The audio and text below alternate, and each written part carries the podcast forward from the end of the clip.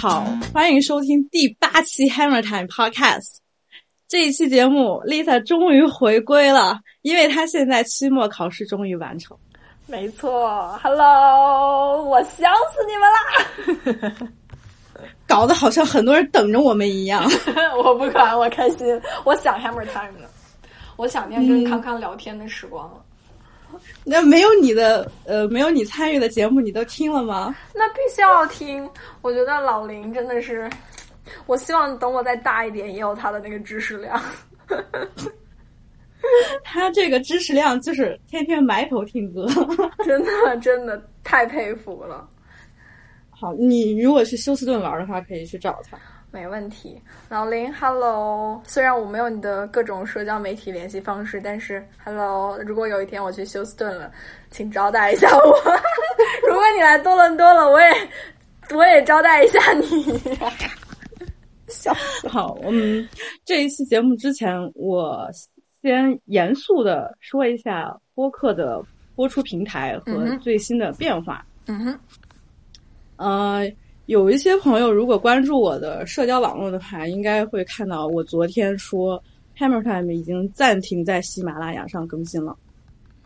如果你是中国大陆区使用 Apple Podcast 收听，请你重新搜索 Hammer Time，订阅新的 feed 节目。OK，这就是我们播客节目的变化。然后我需要解释一下为什么不再使用喜马拉雅。嗯，这个原因我之前其实我跟 Lisa 已经说过好多次了，就是这个播客由我们两个主持，然后 Lisa 平时她需要兼顾学业，还有她其他一些工作上面的事情，是吧？然后呢，我的时间稍微比较弹性一点，所以这个播客大部分时间是我在打理。无论是剪辑、运营，还有安排这个选题啊，这些乱七八糟的东西。这个播客我一开始就觉得，我们聊的一些话题或者我们关注的一些事情，很有可能在未来某一天触犯到 中国某些政策上面的东西，是吧？因为我不敢保证，虽然我们聊的完全都是一些流行文化和黑人音乐之类的，但有些有一些话题，很有可能会因为敏感而遭到审查。这个东西我特别不希望见到，而且我对中国的这个文化环境和审查环境也早有不满，所以最开始这个播客我选择的是一个海外的托管服务，因为这个我比较放心，我也不希望我的播客在传到其他平台、储存到他们的服务器上会遭到一些我预料不到的审核方式。但是就是因为我选择了。这么一个托管的平台，导致它在国内很多平台上没有办法正常上线，不得已我选择了喜马拉雅，其实是为了让更多的人听到。但是现在经过了两个多月的审核吧，然后有一些就是之前无法上线的平台，它都正常上线了，所以我们就不会再更新喜马拉雅。我特别想正式的跟大家好好解释一些这些事情。首先，非常感谢所有的听众朋友。你们的支持和鼓励，我都会看到。我尊重每一个人，尊重每一个听这个播客的人，无论是我的朋友还是陌生人。非常感谢你们，你们的留言和支持，我全都可以看到。但是，作为一个内容的创作者和输出者，我希望自己的成果可以被完整的、合理的接受，而不是在国内的平台上面临审查和下架的风险。我觉得我的节目不应该被审查，我的数据。应该保存在我信任的地方。我之前跟 Lisa 呃在节目里边也说过，国内的这些音频平台是你把节目上传到他们的服务器储存，他们会有很多不同的政策审核啊，或者说莫名其妙的就会被下架。举一个例子，二零一九年，呃夏天的时候就有很多独立播客莫名其妙的在 Apple 上下架。我不信任这些国内的平台保存了我的东西。我也觉得它不是一个分发信息的端口，这违背了播客真正的传播价值。而且，苹果播客中国区因为我托管服务在海外，拖延了我的节目正常上线，也让我非常愤怒。我觉得这是中国互联网最可悲的体现。所以，我现在可以非常坚定的说，就算以后 Apple 的国区下架了，我也不会妥协。我需要告诉大家，通过 RSS 订阅永远都是最佳收听方式。之前使用喜马拉雅是考虑到国内有很多人有不同的使用习惯。最开始做节目，我当然希望大家非常方便，呃，非常直接，能尽可能的让更多的人听到节目。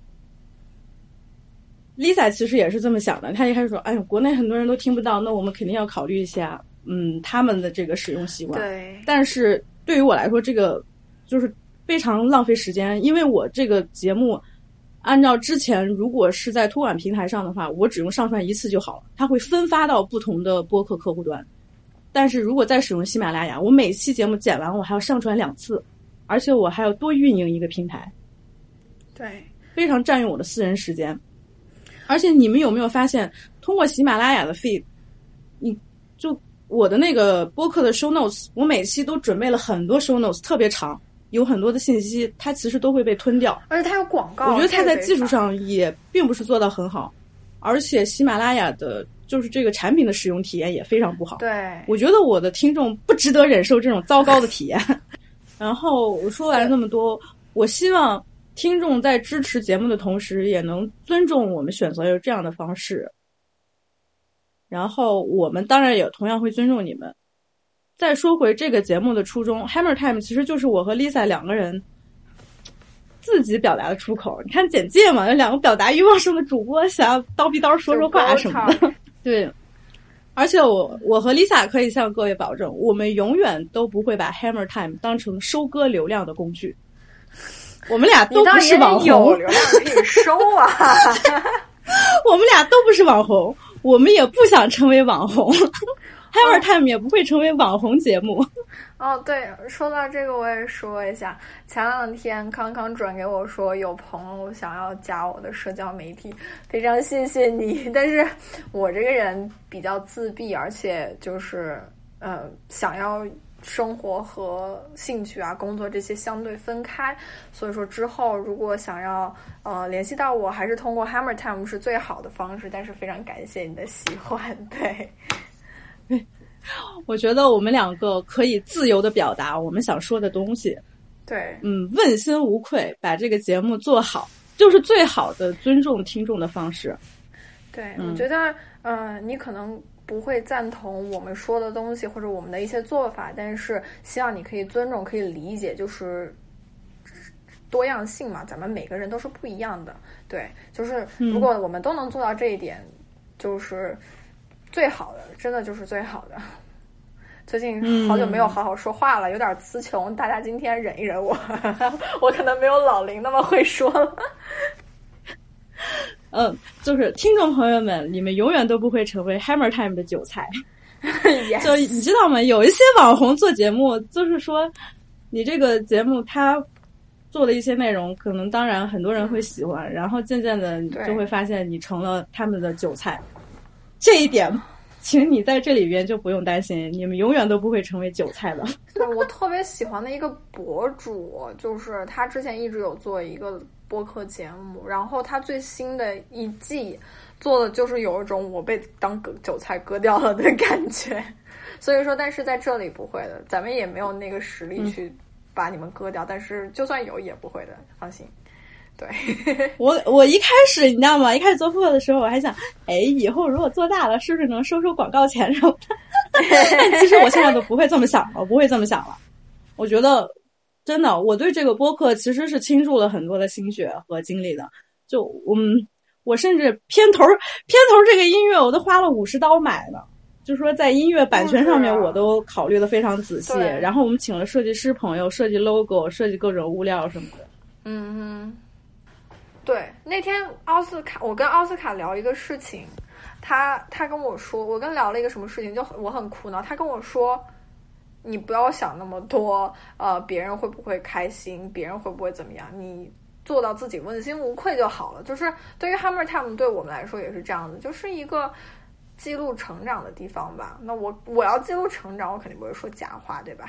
嘿 嘿，对，而且就是我最后刚才是不是长篇大论说了那么多？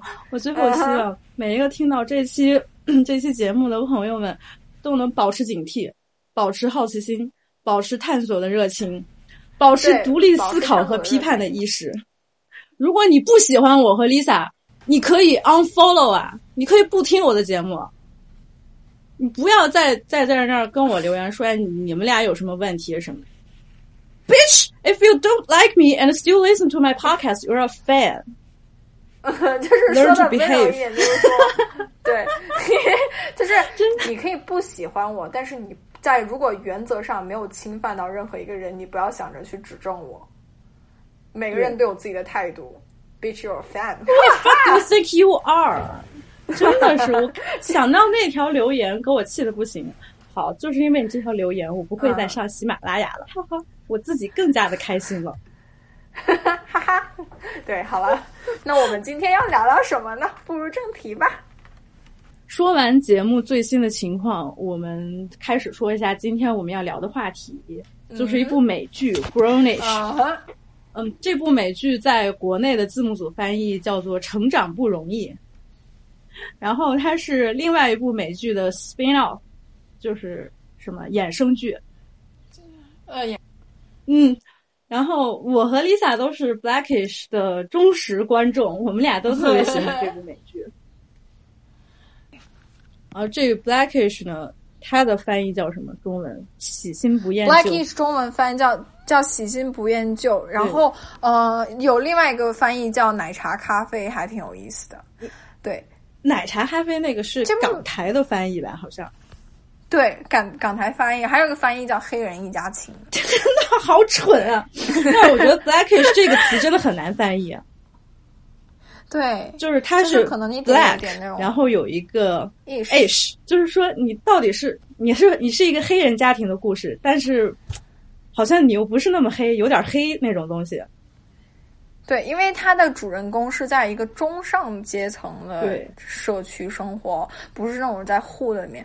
就是他，我看我看这个搜狗百科介绍还挺有意思，就是说他是主人公试图依靠自己保留的文化特性来抚育子女，但是因为社会情况，包括生活条件各方面遇到了各种的阻碍，而且他的老婆是个非常开明大方的人，所以说就在这个。呃，follow your traditions 和这个 open to the new world，you kind of like that 这种状态中不断的碰撞的一系列的故事，它每期都有一个小主题，聊一个小问题，还挺有意思的。我觉得这个介绍还不如我写的影评呢。哎嘿嘿嘿那你可以介绍一下。我之前看 Becky 写了一个影评，在豆瓣的第五季那个影评那那一栏里面有，就写了我对这个美剧还有它。表现的就是黑人中产阶级大家庭的生活当中有各种的冲突矛盾，大家一起成长，嗯，还有这个对家庭之间、家庭成员之间的这种故事，还有背后有他们的黑人文化，还有当今美国黑人呃这个生存的这么一个情况和他们的这种意识。嗯，我自己写了一篇东西，我觉得就是这个东西 是我自己写的爽的。我觉得大家如果感兴趣的话，也可以看一下。而且这个剧就是，其实也有很多关于亚裔的主题的类似的内容的剧，但是这个剧为什么专门挑出来讲呢？它就是很很开心，就是你看的不会有任何压力，而且每一集很短，就是洗个碗的时间刚好一集，所以说还挺挺不错的。我建议大家，比如说。呃，休息的时间啊，或者说跑步机上啊，可以看一集。嗯，Blackish 呢，据说是奥巴马最喜欢的美剧。对，而且是被那个创普骂的很惨。创普骂这个剧 racist。创普骂这个剧 啊，如果有一有一部美剧叫 Whiteish，那不也是种族歧视吗？什么什么的，whatever。这个问题在我的那个影评里面也有讨论。我觉得，哎呀，还是推荐大家看看我写的影评。哈哈嗯，然后这个 Blackish。Blackish，他是一个黑人中产阶级大家庭，然后有爸爸妈妈，然后他们有嗯。呃五个小孩儿，嗯，然后五个小孩的老大呢叫 Zoe，是长女。Grownish 这个衍生剧其实就是以 Zoe 为主人公展开，他开始上大学这一系列生活的变化，还有他个人的这个人际社交啊、他学习啊、感情乱七八糟这些东西。嗯哼。呃，我觉得 Lisa 看 Grownish 应该感受比我深，因为你和 Zoe 一样，都是刚进学校的大一新生。嗯，对，但虽然我的生活没有他那么 fabulous，但是其实遇到的很多问题还是蛮像的。我真的，但大学生活看起来好丰富。毕竟是电视剧嘛，它肯定要有一些娱乐的那种成分。对。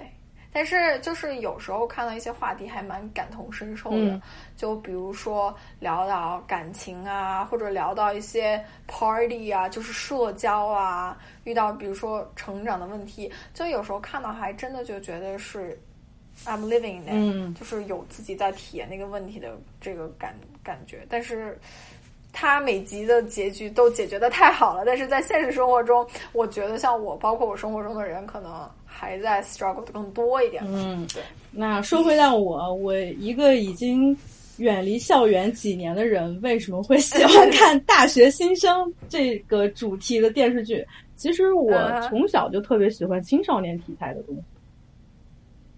那你看，你都看过哪些青少年剧啊？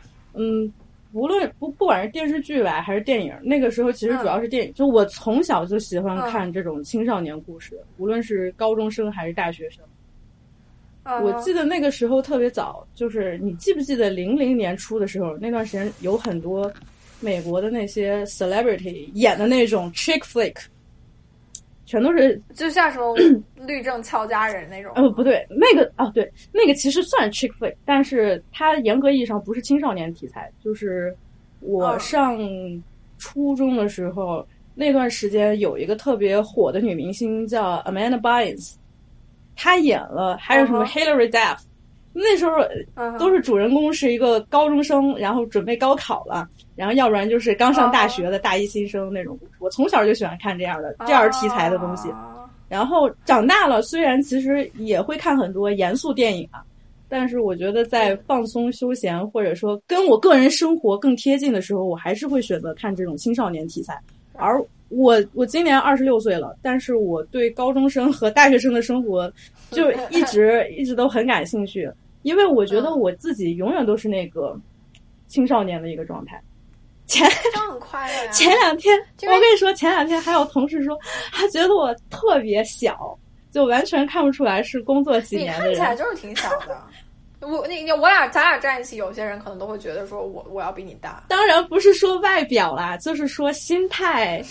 还有个性上就觉得特别小孩儿，那很好啊，我觉得挺挺难得的。就是在这在现在这个情况下，我也特别喜欢看这种就是青春片，就也不是说专门为了看出来一个什么结果，就是有时候就再小一点，就是那种初中高中的时候，有时候那种闲了就喜欢搜一个什么美国青春电影，然后跳出来可能都是一种那种。野片就没有什么名气那种十八禁拍摄水平，但是就看的也蛮开心的。然后你就是你甚至都知道故事的结尾肯定不会是什么差的结尾，但是就超开心。就我觉得，虽然青少年他们的年龄比较小，但是他们的故事、他们的生活，包括他们思考的一些东西，永远不要看清青少年。这就是我想说的，不要觉得青少年的问题不是问题，反而我觉得青少年他们有时候。在面对一些变化、矛盾、冲突的时候，他们自己的那种敏感啊、脆弱，然后他们那种真实，都特别打动我。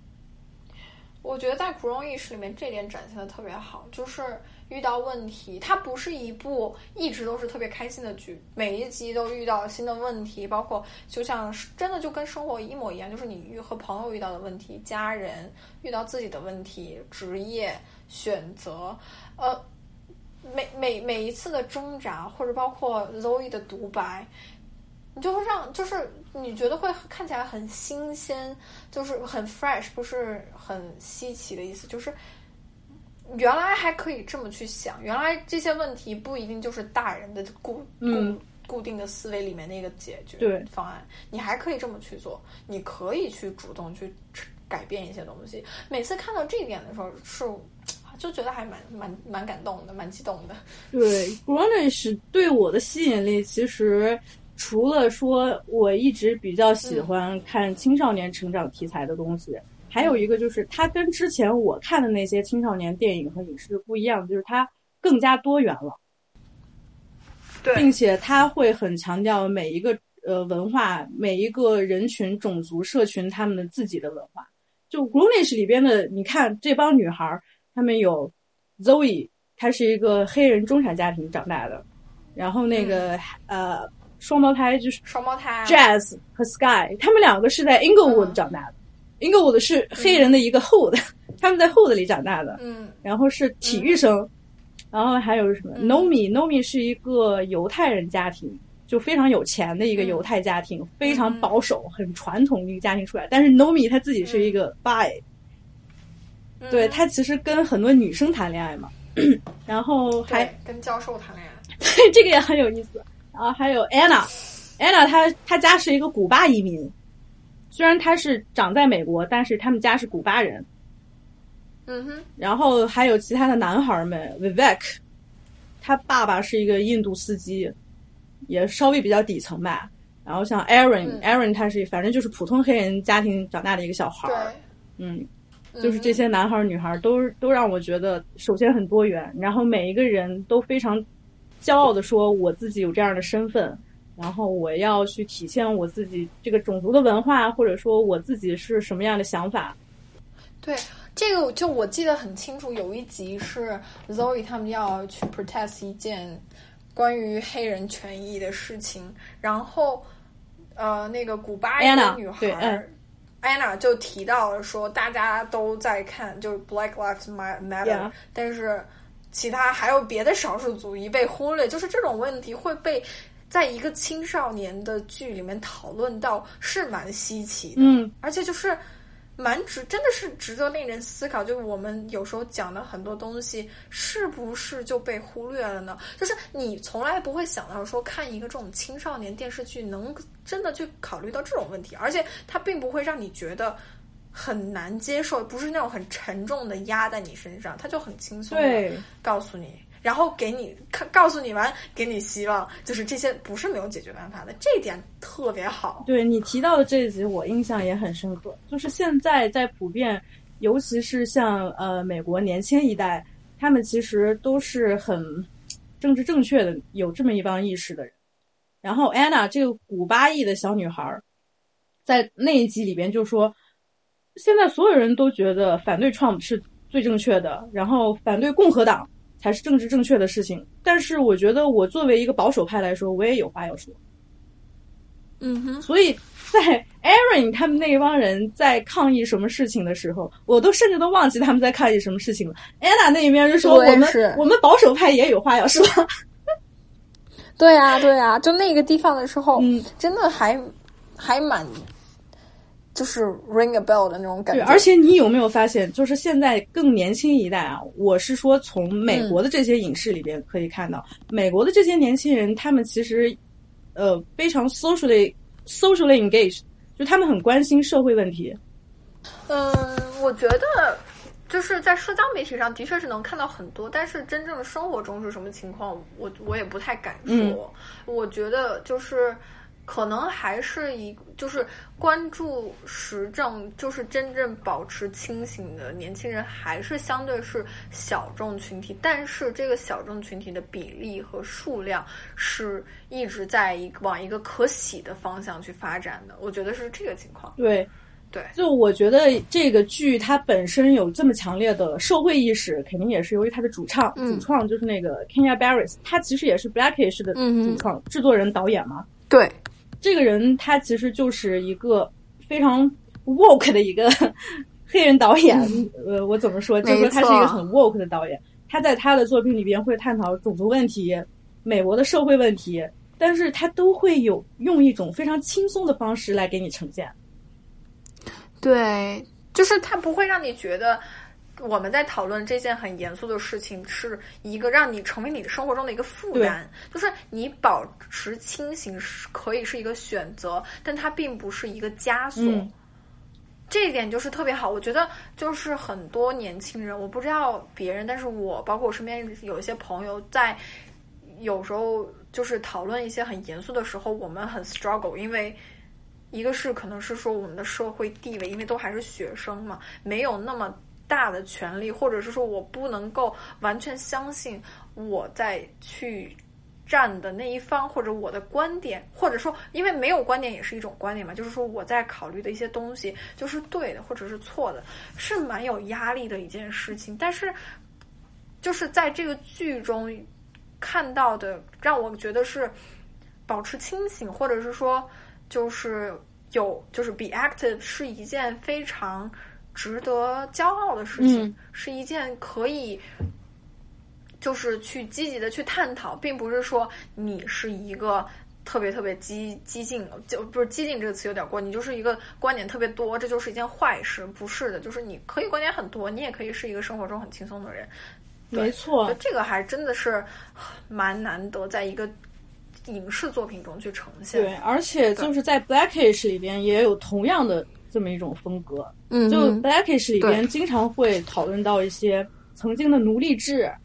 然后，关于黑人现在仍然在遭受的一些种族歧视问题，但是他最后都会以非常轻松的方式，无论是向你呈现，还是给你一个他们的解决方式是什么样的，都会让你觉得，对，一方面我看到了哦，原来问题是这样的，它其实很严重，问题很严重，对吧？另一方面，他又告诉我，其实是积极的。我可以通过呃某一些改变做出积极的改变，然后去慢慢影响，让这个情况变好。他给你一个非常就是明亮的这么一种感受。大调上，它还是一个喜剧嘛？嗯，没错。而且我觉得特别特别难得一见的，在 Blackish 里面，就是说他们一家人有不同的观点，有很多不同的观点和看法。嗯。而且还能找到一个平衡点，和谐相处，这个我觉得非常难。就是我知道的身边的人，或者是说国内有些情况，其实在美国也有，就是蛮常见的。你可能你跟你爸妈观点不一样，你没你你就在家里没有这个表达的机会。嗯，你要去发表你的观点，去怎样？你可以去通过网络，但是你不可能就是在客厅跟你爸在那嚷嚷啊，你说的就是错的。对，这个很难得。就是中美两国文化实在是太不同了，这个这个东西讨论下来，我觉得是另外一个话题？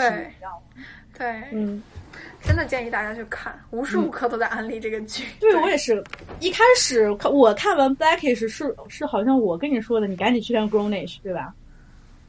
对你，你我你就是有一天你发了一个截图，我说这不是 Blackish 吗？因为他从第一季刚出的时候我就在看，就是我一有时间我就把它补完的那种。然后你跟我说出了 Grownish，哦，最近出了一个 Mixish，是讲那个 Rainbow。对对，我也知道，也也对，就是蛮神奇的。就是 我一开始其实知道拍这个衍生剧的时候，也是我把 Blackish 快看完了，就第五季大概快看完的时候，我一开始其实对这个没有兴趣，你知道吗？因为这个大姐 Zoe 大姐在 Blackish 里边，她的存在感其实稍微有那么一点点弱。她嗯，就是说你在这个 Blackish 里边，你会看到这个小女生她很有自己的想法，然后她不会让别人别人的一些观点左右她自己，她想干什么都干。然后她跟她老爸。Andre 有有一些故事非常有意思，但是我就想，如果 Zoe 作为主角有这么个剧的话，我会感兴趣吗？我其实还是挺怀疑的，就是抱着试一试看的态度，我就发现，嗯，特别感动。就一方面，我是说，我非常能理解他作为一个大学新生，从家庭出来以后，嗯，kind of 是靠自己开始独立生活了，虽然也是跟家里边拿生活费的嘛，但是也算是自己开始独立生活了。他在面对一些新的环境、新的人际关系、新的感情，然后还有他自己学业或者职业的某一些思考，都让我觉得很有共鸣，就很真实、很贴近生活。就是他的情况就蛮有意思，他虽然是黑人，但是中产家。阶级甚至也不算中产，就是他爸是个高管，那种生活就是从小吃穿不愁，然后想要什么有什么，然后真正开始脚踏实地的生活，遇到了很多冲击，表达的特就是这个剧表表现出来的特别好，就很多像就是像我我看这个剧特别感同身受一点，就是说倒不是说我倒有钱天天瞎买啊，就是被家里保护的很好，然后突然出来生活。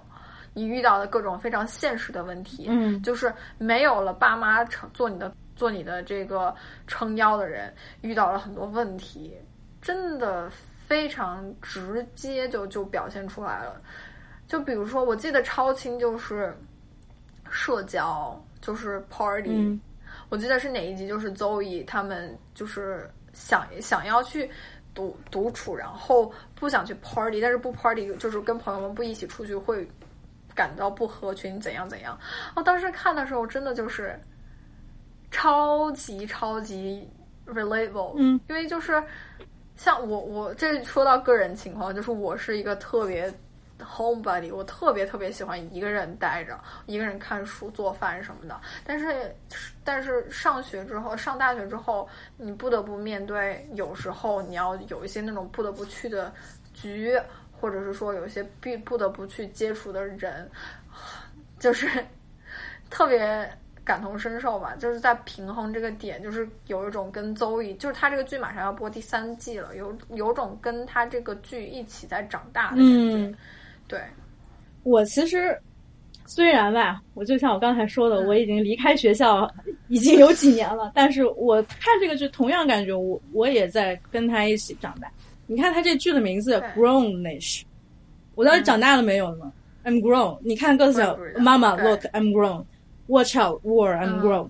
但是他长大了吗？他 grownish，他还是在这个嗯 growing 的这个阶段。你看起来跟我之前的生活，嗯，在十八岁之前被家庭保护很好的那种状态，我确实是 I'm grown。但是你真的嗯 you're not an adult，你现在就是半长不长那种状态。我觉得跟我对，直到是现在跟我的状态都很契合，因为我有太多我见过太多对我的评价，说我这个人幼稚，没有长大，不懂得成年人的法则，或者不懂得这个世界什么什么 know，你知道吗没错，但是我觉得这就是我，我不想成为你们眼中和你们认识的那种成年人。我觉得我可以永远就是是处于一个半长不长的状态，我就永远是一个 grownish 的状态。我很喜欢我这样的自己。哎，这就是这个你讲的这个还蛮蛮新鲜的一个点，就是我从来没有想过标题的含义。对，就是最近身边的人，大家都有一个困扰，就是大家都将近二十岁，就是二十上下开始。打引号进入成年社会，就是 adulting 的这个嗯阶段，真的，我跟朋友们经常聊到的一些话题，就是一些对成年人世界的不理解、不喜欢，但是因因为某些情况要尝试去 fit in 的那种感觉，去就是有些有些是可以的，有些是你比如说。啊、因为你现在长大了，你要比如说开始独立，要赚钱，你有些规则你你不喜欢，不像上学的时候我不想做我就不做，去迎合去努力，这个是一个好的方向，因为大家在成长嘛，在在就是就是怎么样，中文怎么说？再去再去 add up your abilities，但是。另外一方面，有一些规则啊，或者是说一些我们说成年人社会不太好的一些习气，我觉得国内可能会更严重，嗯就是这种官有点官僚主义，然后上下级的那种非常需要客套啊，不拉不拉不拉那种，觉得很，我觉得不是所有人都喜欢，至少我就不是很喜欢这种东西。但怎么样去保留，就是自己不天天说瞎话，就是不说奉承的话，同时也能够去。make a living 这种感觉，就是我最近说的最多的话就是我不知道怎么办呢？要怎么样去留一些自己最后的倔强，然后同时去变成一个负责任的大人，就是这种感觉。但你看，我比你大六岁，所以我稍微有那么一点资格可以说，就是嗯我认为成为一个成年人嗯长大，它意味着首先你要懂得承担责任。这个责任首先是你要对你自己负责，你要对你身边的人负责，甚至你要你要有一定的社会责任，就是你身为一个社会的一份子。你需要做出什么积极的改变来影响你周围的人，让他变得更好，让 community 变得更好？这是一个承担责任的意识的问题。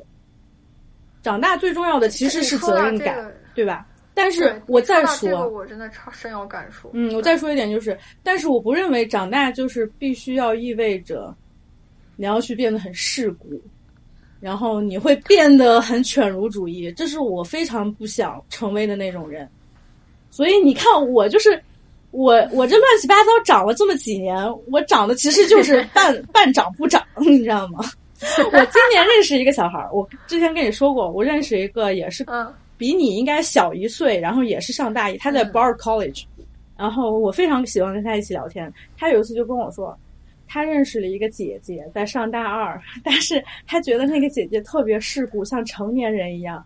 嗯、虽然他有时候会表现出来很真实的一面，但是有时候又马上让他就变得不认识了。然后我说：“那我呢？” 他就说：“你是我见过最单纯的大人。”哇，我觉得这 这个这真是我听到的最好的一个赞美了。而且我周围的很多朋友也都说，我这几年其实一点都没变。我其实变了。一个人长大变的是什么？我觉得是你的视野要开阔，你要懂得承担责任，你的知识量肯定也要变多。这些都是量化积累的嘛。但是最重要的是，我觉得嗯有一些东西是不会变对的。，对，我觉得就是我我最新的对于成长的思考就是，像我们要做一些选择，比如说我们要选择不去变得世故，要选择不去迎合一些主流的我们不喜欢的看法。那作为一个成年人，你也要相对承担你这些 action 的责任。对，没错。就是感觉成成长就是在选择和承担责任，就是不停的去进行选择，去承担责任。对，嗯但是对于其实我我我今年吧，就是我我不光是上大学，因为我暑假。包括之前就一直是一个工作学习的状态。我今年最不一样的感受就是，我得学会给自己负责。嗯，你刚才说的，就是对自己的选择负责也很重要。就是你可以选择永远当一个小孩儿，但是这个选择也是有后果的。你要对你这个选择负责。那如果你选择成为一个世故的、油腻的 这么一个成年人。你也对你自己的选择负责。对，说到这个，就是我突然想起来，我我前段时间有一天我去敲我们那个新闻学教授的门儿，我问他一个问题，我问他的问题就是，我说最近世界上有那么多声音，我不知道怎么去做决定，怎么办？嗯然后我的教授跟我说，你不管做任何一个选择，你都会要承担相应的责任，嗯但是这并不代表说你不做选择，它就不是一个选择，就是。呃，你你不去做一个选择这件事情，它也是一个选择，你也要承担相应的责任。这个当时听着，就是我当时想的还蛮久，因为就比如说这个聊到社会责任了嘛，就是最近很多事情，包括像比如说我们拿美国说，比如说 Trump 被弹劾这种事情，然后就有时候看说，我就我想说，假如说我是一个美国人，我现在是什么心情？嗯，那我是站在左边还是站在右边，或者是我站在中间？但是无论你是做了任何一个决定，比如说站在中间，你还是在做一个决定，你还是要为你做的这个决定去做一个选择。这个就让我觉得。成长的意义就变得更大了，你知道吗？以前我觉得长大可能就是，呃，赚钱养家，生个小孩，然后你就老。你之前会有这种想法吗？呃我我我一直对组建家庭和生小孩，对我来说就是长大的一个标志。但是我我现在还是就是会想要去结婚生子，但是成长成年的意义对我来说，不光是一个年龄或者是一个生活进度的一个变化，嗯就是你承担的责任，你承担的社会责任，你承担的是包括对你上一辈的责任，对你下一辈，对你自己，对当下这个时代的责任。都是不一样的，就是你在网上说的每一句话都会被别人看到，都会被别人，也许某一个人会在意，或者是带来什么样的影响，谁都不知道，嗯。对吧？就是就像比如说，之前某些事情，我我现在脑子里也想不出来某某一件事情，但是就是今年其实发生了这么多件事情，网络上有这么多的评论，我有时候我特别想发表观点，嗯但是我不知道说什么，因为我我都不，因为就是那种我不敢确定我的想法是什么，所以我不敢去说，嗯就我就越来越不敢说。因为我就很担心，就是我以以前小孩儿嘛，我觉得自己说什么话说错了没有关系，因为大家都会原谅你，因为你是个孩子。嗯但是现在就是觉得，我觉得我说的每一句话我要对他负责，不然的话我不会说。嗯但是 就是也会它带来的副作用就是一直往向内生长，而不是更开放的去拥抱这个世界吧。我觉得，我觉得你这个阶段我没有经历过，就是我可能咱俩的性格不一样。我从小就是我非常想表达我自己的观点，就有时候有时候我可能我的观点是幼稚的，是片面的，但是代表了我当下的一种 mindset。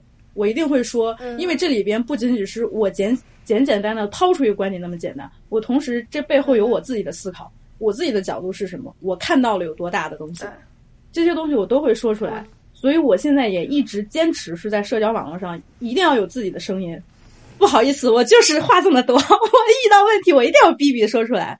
但是我非常能理解你现在这个状态，就是当你意识到了你没有立场也是一种立场，并且你要会为。你必须要对自己的选择负责任的时候，这其实是一个进步。就是你已经知道了，你所做的每一件事都有 consequences。对对，你已经 aware aware this，这个很重要。很多人还不如你呢，很多人 都让我觉得很无语的，就是他们就觉得没有观点是最理性的。所谓的那种犬儒犬儒的那种想法，说哎。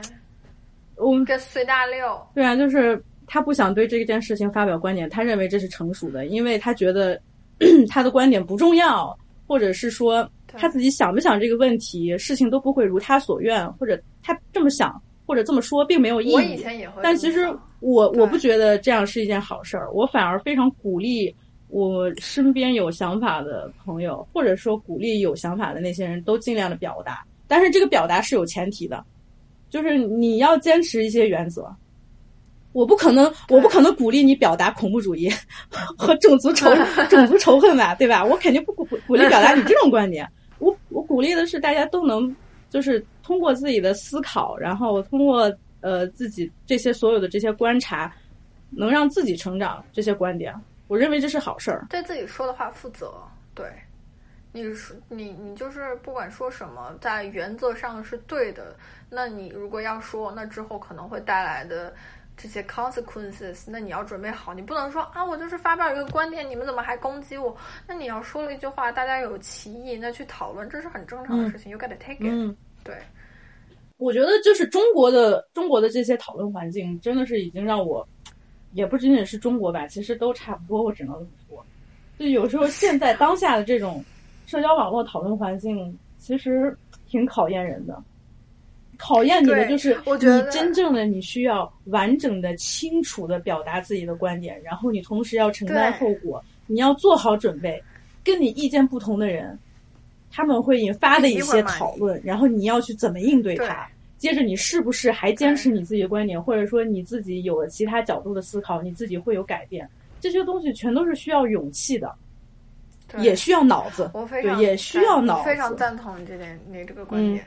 对，不一样的声音真的很重要。你不能说所有的人都是啊一个观点，就是对一件事情保保持同样的态度，这这个是很可怕的一个事情。就你都不知道你自己在说的那些话是什么。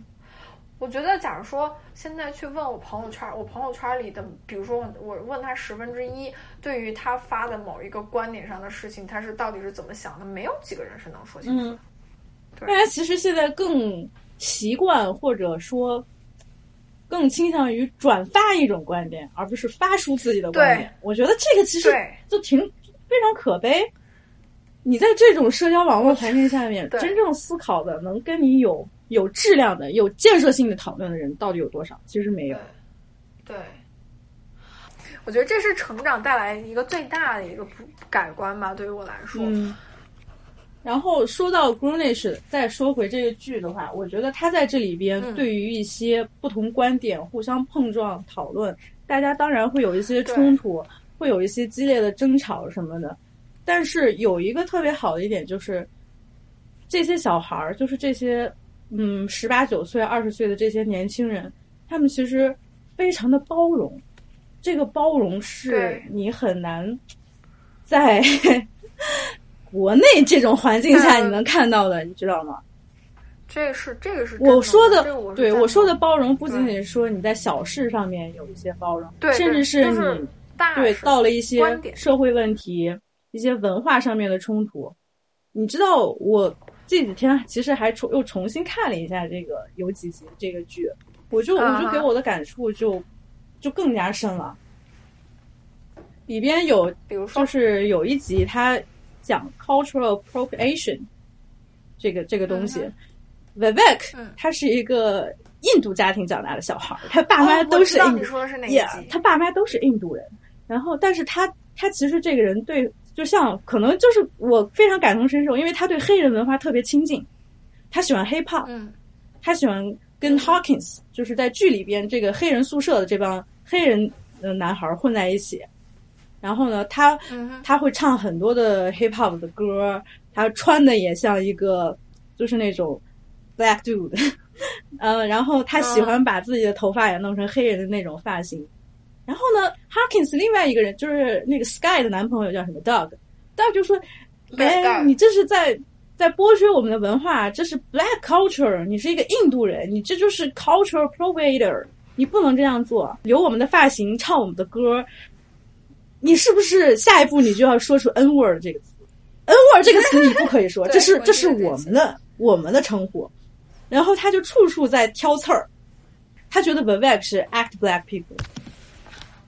嗯，然后到最后这件事情让 Vivek 知道之后，他就说：“你觉得我在假装黑人吗？其实我还从来没有那么想过，我就是喜欢 hip hop 音乐，我也喜欢跟 Hawkins 的你们混在一起，我觉得你们是我的朋友。”如果我觉得，然后 Vivek 就非常诚恳的就说：“其实说白了，我自己都不知道我自己是谁。”对，就是你对于一个刚上大学，你当然不能让他就说：“来，你来告诉我你到底是谁。”其实，在这个阶段，甚至到我这个阶段，我有时候都在迷茫，我到底是谁。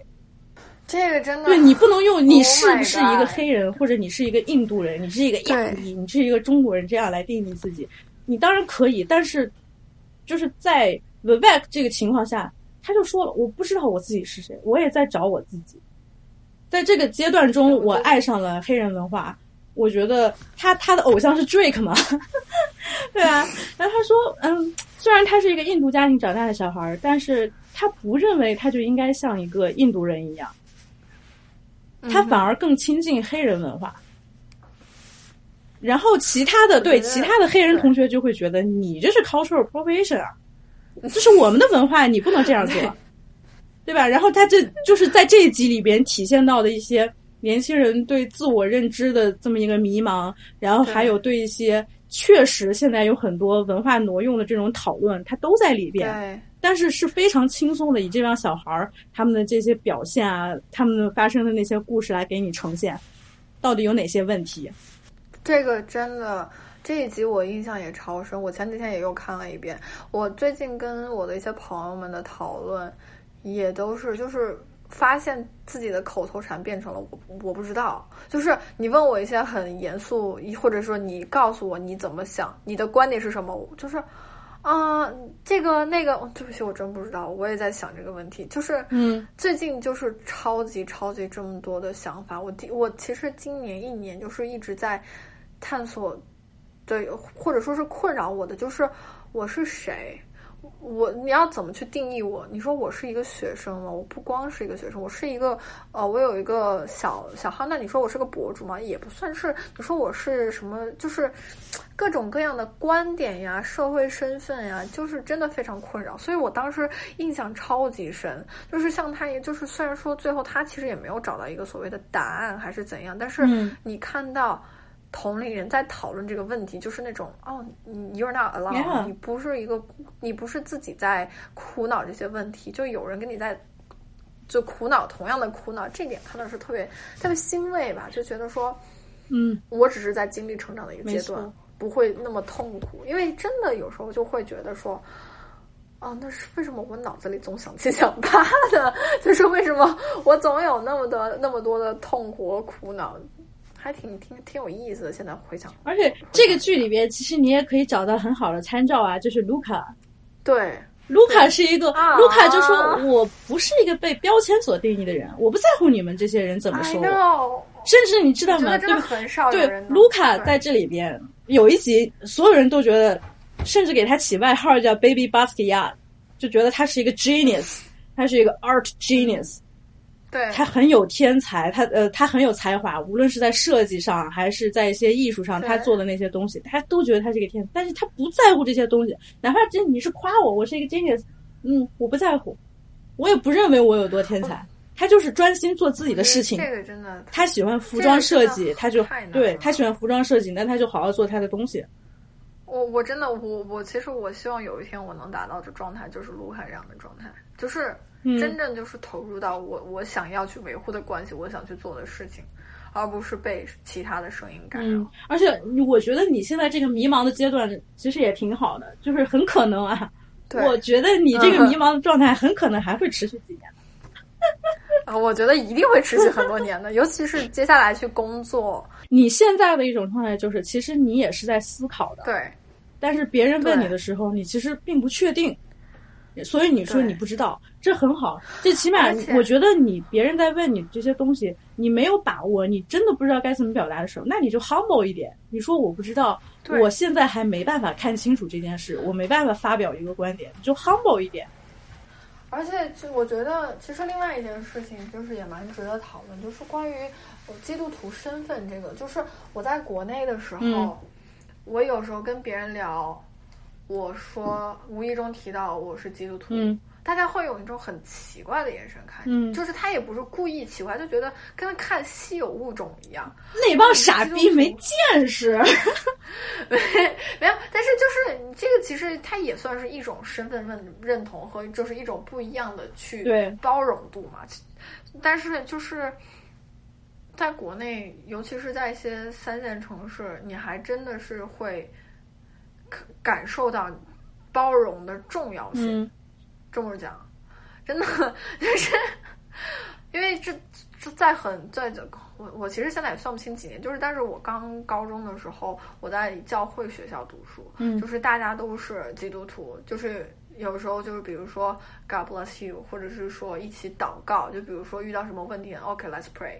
这是很正常的一件事情，吃饭之前祷告，这是很正常的一件事情。比如说有时候唱圣、唱歌，就是 gospel，很正常的一件事情。但是后来有一天跟别人吃饭，突然不自觉的把脑袋低下了。其实我不是一个特别虔诚的基督徒，就是我不会所有的那些 ritual 我都就是去 follow，就比如说饭前祷告啊，嗯怎么怎么样啊，这没有。但是有一天，就是突然那一个瞬间。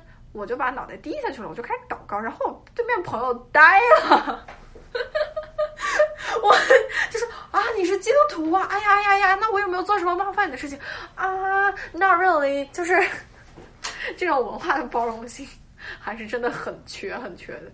嗯，国内那你说，哎呦，咱们是一个呃无身份国家，是吧？你在这种情况下，就就是长大的这个小孩儿，他们怎么会懂得就是宗教的这种包容呢？他们也不会不会明白。反正我认识你的时候，我没我倒没有觉得你身上有很强烈的基督徒的特征，而且你跟我说你是一个信基督教的人，我说那我 that's OK。我非常尊重你的这些东西，然后我也没有觉得你跟我不一样。就是这个文化包容也也是我自己要去 work on 的一件事情，就是你怎么说，就是你要意识到这件事情，首先是第一步，第二步就是说怎么样去把这些问题尽可能的去解决，尽可能的去做到一个想要的状态。我觉得真的就卢卡就是我想要成为的一个。最最终的形态就是那种完成变变身的那个样子，而且在剧中的卢卡后，我觉得和这个演员本人卢卡斯巴，他其实也是非常有联系的。我太喜欢卢卡了，我感觉就是就是一个人，就是对他的社交媒体就是那种 I don't give a fuck，OK、，Yeah。whatever 那种感觉。而且我至今都记得卢卡卢卡小爸给我的 Twitter 点赞，哎呀，好甜蜜啊！我记得，我一直都记着，而且你知道我最近最最近干了件蠢事，我不小心把那条 Twitter 给删掉了，所以他的点赞我也看不到。啊但是但是我有截图，我有截图，我会永远记得 Lucas Above 给我的给我的 Twitter 点赞了，而且还我们俩关注的是同样一件事情，就是 NBA 那件事啊，情嘛，我知道，嗯哼，就可以就我就觉得我也不在乎了，我可以在这个节目里面说，就是 NBA 那个。莫雷那那那件事情发生之后，不是中国很多人开始抵制 NBA 嘛？然后刚好那一段时间，《南方公园》这个动画片出了一季，讽刺就是说美国的很多企业啊，什么为了在中国挣钱，都违背他们自己的原则，然后要符合中国政府的这些政策规定。然后很多美国人就开始抵制这件事情。然后我发现卢卡也在关注这件事情，我就给我就给卢卡发了一条推特，我说我非常开心能见到你也关注这件事。我作为一个目前生活在中国大陆的人，我看到这样的情况是非常难过的。我觉得中国人根本就不懂得什么是言论自由。然后卢卡就给我点赞了。对，我觉得，我觉得。包容这件事情，国内的确是很需要，就是你要允许不一样的声音，而且我我我我我觉得就是很重要的一点，就是你允许不一样的声音，你才能够有一个独立思考的能力。就是假如说你所有的声音都是一样的，你根本不知道你你自己真实的想法会是什么，就是会有这种各种冲击，你才会有一个思考的空间。国内很多人就已经生活在一九八四里边了，我已经，我觉得跟他们废话已经没有用了。对，anyway，再再说这句，再会说到卢卢卡和 Zoe 的这个谈恋爱的这个故事也非常有意思啊。我老阿姨微笑，现在开始。对我现在就很喜欢看这种青少年恋爱故事，我一直都很喜欢看青少年恋爱故事。有时候我觉得两个人的这种 relationship，它不一定是说你年纪小，你的这个感情就不真。对啊。你年纪大，你的感情才真，不是这样的。就是青少年，我觉得年纪大的感情才不真。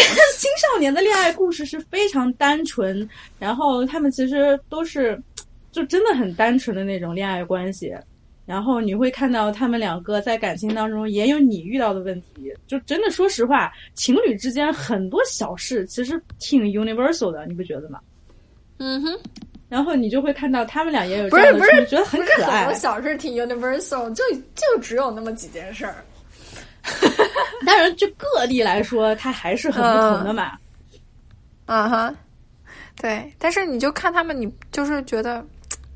蛮亲切的，就是那种感觉是邻居家的男孩女孩的那种小争论，而且你就回从第一集开始，从第一集第一季开始回看 Zoe 的这个感情的变化。她一开始男朋友是 Cash Mooney，然后后来他 自己啊，因为他太受人喜欢了，She's very popular，然后他就有 Cash 喜欢他，有 Aaron 喜欢他，卢卡也喜欢他。然后第一季的最后，他不是就在这三个男孩当中选吗？对，当然你就听起来好像有点绿茶婊，但其实对于情况这个情况来说不一样的。你可以看这个剧，你会知道到底情况是怎么样的。你根本讨厌不起来 Zoe，对，你也讨厌不起来别人。对，然后他那个时候其实，呃，Aaron 才是他第一个真正的 crush，对吧？在 Blackish 里边就有体现了，他第一个 crush 其实是 Aaron。刚上大学的时候，他其实追的是 Aaron，然后后来 Cash Mooney 出现了，然后就给他。Cash Mooney 这个角色的形象给我的感觉也是有一点点 stereotype，就是那种打篮球的高中男生，然后头脑头脑稍微有点简单是吧？然后做事情非常冲动，虽然外形上面非常 attractive，然后也是很受女生喜欢的那种，但是呢他又非常专一，他只喜欢 Zoe，但是在有一些事情的选择上，他其实非常大男子主义，这就刚好让 Zoe 觉得感受不到自己的存在。这也是导致他们分手的一个很重要的原因嘛？就是周宇就是觉得，我当然喜欢你，我也很想跟你把这段感情继续下去，但是你有你的事情，我也有我的事情啊，为什么我要为了你放弃我自己的爱好和追求？我也有我自己的理想，我的理想不是成为你的女朋友，我的理想从来都不是成为一个 Cash Money 的女朋友，我要成为 Zoe，不是成为一个球员老婆。对啊，他不想这样，所以他就是虽然他很喜欢 Cash。但是他还是跟 Cash 分手了，然后到后来，对他在 Aaron 当中选，我觉得他可能更把 Aaron 当成一开始确实有 crush 嘛，他后来是把 Aaron 当成了一个非常能理解他的一个朋友。我觉得 Aaron 也挺古板的，就不是那种 free spirit 那种感觉。Aaron 这个角色 我觉得非常的成功，他在里边有很多就是能体现当下有一些年轻人的那种想法。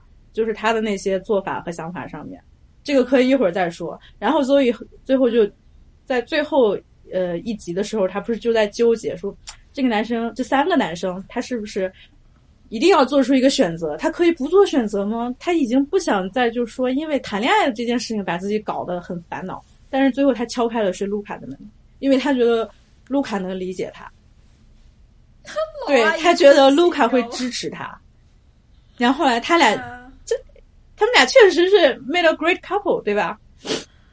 卢卡好帅，嗯，对呀，只有这件事情，确实。太花痴了，我们两个，嗯，然后我们再说 Aaron，我觉得 Aaron 这个人最有意思的，其实就是他作为一个黑人，他 woke 的那一面非常有意思，但同时又他又因为他自己的经验和他毕竟年龄也小嘛，他自己经验和就是体验这个世界的时间还毕毕竟没有那么长，他有时候想法上不是那么很成熟，他就会很容易变得很片面，在某些事情的看法就会变得很片面，就。或者说他太过于很想要把自己的观点强加给别人，对，就是有种那种大学生先进青年的那种，对，被固禁锢在对他其实是是被标签绑住的一个人，你没有发现吗？对对对对对，很很很强烈的感觉，对，就是为了先进，所以去做一些 typical 的事情。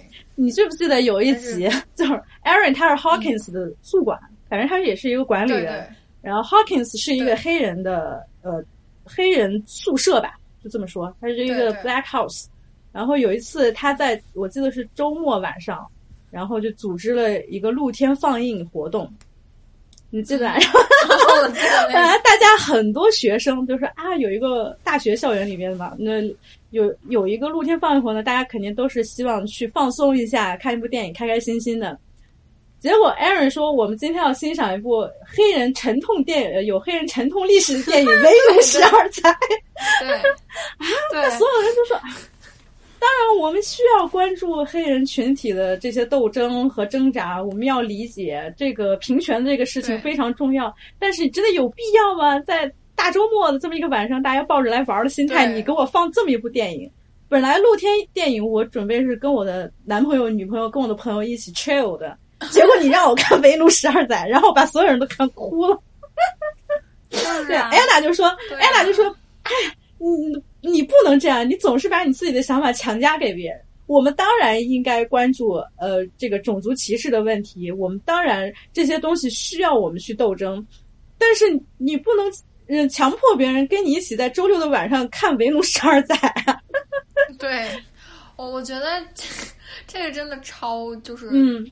超级可以联系到现实中生活中的某一个谁谁谁，真的就是 为了先进先进，就是那种强加思想在别人身上，超超级超级典型。对，啊，觉得就很好，就是你在这里面就看到很多事情，就觉得超级超级真实，不会有那种 Gossip Girl 那种。我看就是为了看，我永远都不会体验到这种生活的感觉。你就看很多问题，它真的就是会发生在生活中。生活中就是有些那种朋友，就是他觉得某件事情是对的，所以说你要跟他一起去怎么怎么样，就是那种大周六去抗议什么什么事情。